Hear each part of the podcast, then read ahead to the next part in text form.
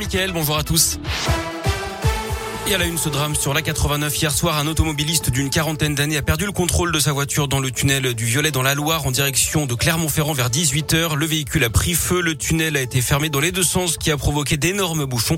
La circulation a finalement été rétablie vers 22h20 après donc 4 heures d'interruption. Non, Jean-Michel Blanquer ne démissionnera pas. Le ministre de l'Éducation l'a dit hier soir sur le plateau TF1. J'ai pris 4 jours de congé, j'ai travaillé pendant ces 4 jours. Il a quand même dit qu'il comprenait la colère des enseignants Il a reconnu une erreur dans le choix de la destination de ses vacances. Il était parti à Ibiza, un haut lieu de la fête en Europe. C'est de là-bas qu'il avait annoncé dans la presse le nouveau protocole à mettre en place dès le lendemain dans les écoles pour la rentrée de janvier. Sur le front de l'épidémie, on a battu un nouveau record hier, plus de 460 000 nouveaux cas ces dernières 24 heures. C'est 26% de plus par rapport à mardi dernier. Le nombre d'hospitalisations augmente, mais celui des patients en soins critiques recule. Gasoil, essence, les prix à la pompe s'enflamment. Si vous nous écoutez euh, à bord de votre voiture, vous l'avez sans doute remarqué, le prix des carburants est de plus en plus haut. Le gasoil carburant le plus répandu en France a dépassé la barre d'un euro le litre. C'est du jamais vu. Le prix moyen du litre de samplon 95 a lui grimpé à un euro soixante-huit. Dans les deux cas, on note une augmentation de 5 centimes en une semaine. Les raisons sont diverses. Hein. L'inflation, l'envolée du prix du baril, la reprise économique. Mais la finalité est la même. C'est le portefeuille qui trinque. Radio Scoop est allé à votre rencontre à la pompe.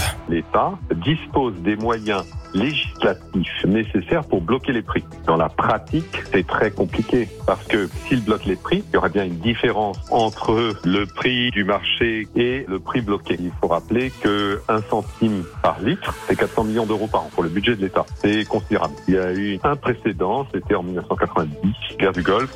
Ça a duré, je crois, quatre semaines et ça s'est arrêté parce que c'était intenable. Il faut savoir qu'environ 60% du prix que vous payez euh, vont à l'État à travers différentes Tax.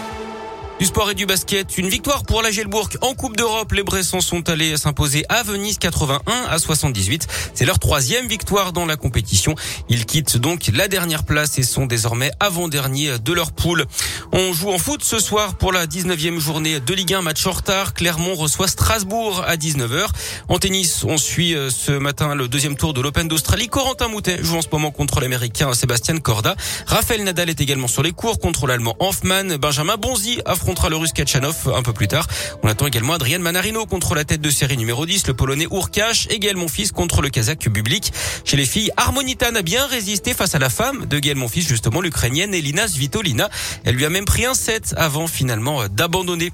Et puis un mot de rugby, 42 joueurs pour préparer le tournoi des 6 nations. Le staff du 15 de France a dévoilé hier la liste. Les Bleus débuteront leur tournoi le 6 février face à l'Italie.